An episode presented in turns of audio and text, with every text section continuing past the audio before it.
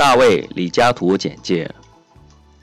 大卫·李嘉图，1772年4月19日出生于伦敦的一个富有的证券交易所经纪人家庭。他是英国工业革命时期著名的资产阶级经济学家，英国古典政治经济学的完成者。李嘉图十二岁时开始在商业学校学习，十四岁毕业后就跟随父亲从事交易所的活动。二十岁时，因与一位信奉基督教的女子普里斯娜恋爱，引起信奉犹太教的父亲的不满。而与父亲脱离关系。离开家庭以后，他利用父亲的关系，在交易所谋得一个职位。二十一岁时，开始独立从事交易所的业务活动。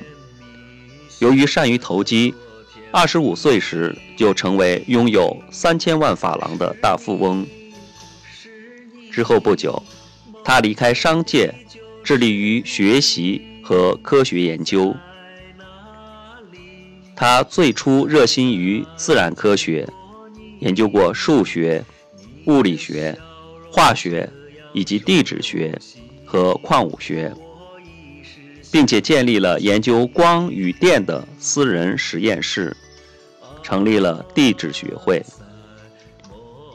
这些研究实践对李嘉图应用自然科学的方法论研究政治经济学起了很大的作用。一七九九年，李嘉图阅读了亚当·斯密的《国富论》，从此对政治经济学问题发生兴趣。但是，十年后，他才真正从事政治经济学问题的研究。一八零九年八月二十九日，在英国的《晨报》上，李嘉图匿名发表了他的第一篇经济学论文《黄金的价格》。在该文中，他批评了英格兰银行滥发纸币的政策，奠定了他的货币数量论的基础。这篇文章引起了苏格兰银行的支持者，他的朋友哈奇斯·罗特尔的反对。于是，李嘉图不得不在同年九月和十一月的《晨报》上连续发表两篇文章加以答辩。后来，他又把这前后三篇文章中的论点加以整理和扩充，于1810年以小册子《黄金价格高昂是银行证券贬值的证明》的形式发表。这本小册子在短期内再版了好几次。李嘉图因此博得了货币流通理论家的美誉，并被邀请。到国会所任命的金块委员会工作，而他的论点也在该委员会的报告中得到了体现。之后，李嘉图还不断研究货币流通问题。一八一一年，发表了达伯赞克特先生关于金块委员会报告的具体意见。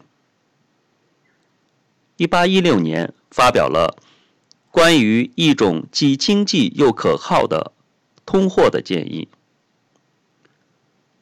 李嘉图在其关于通货问题的著作中，明显的反映了工业资产阶级的利益。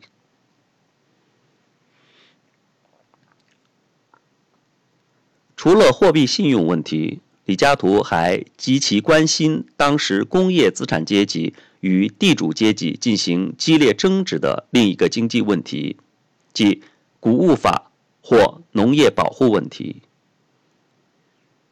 一八一四年，英国议会酝酿修订谷物法。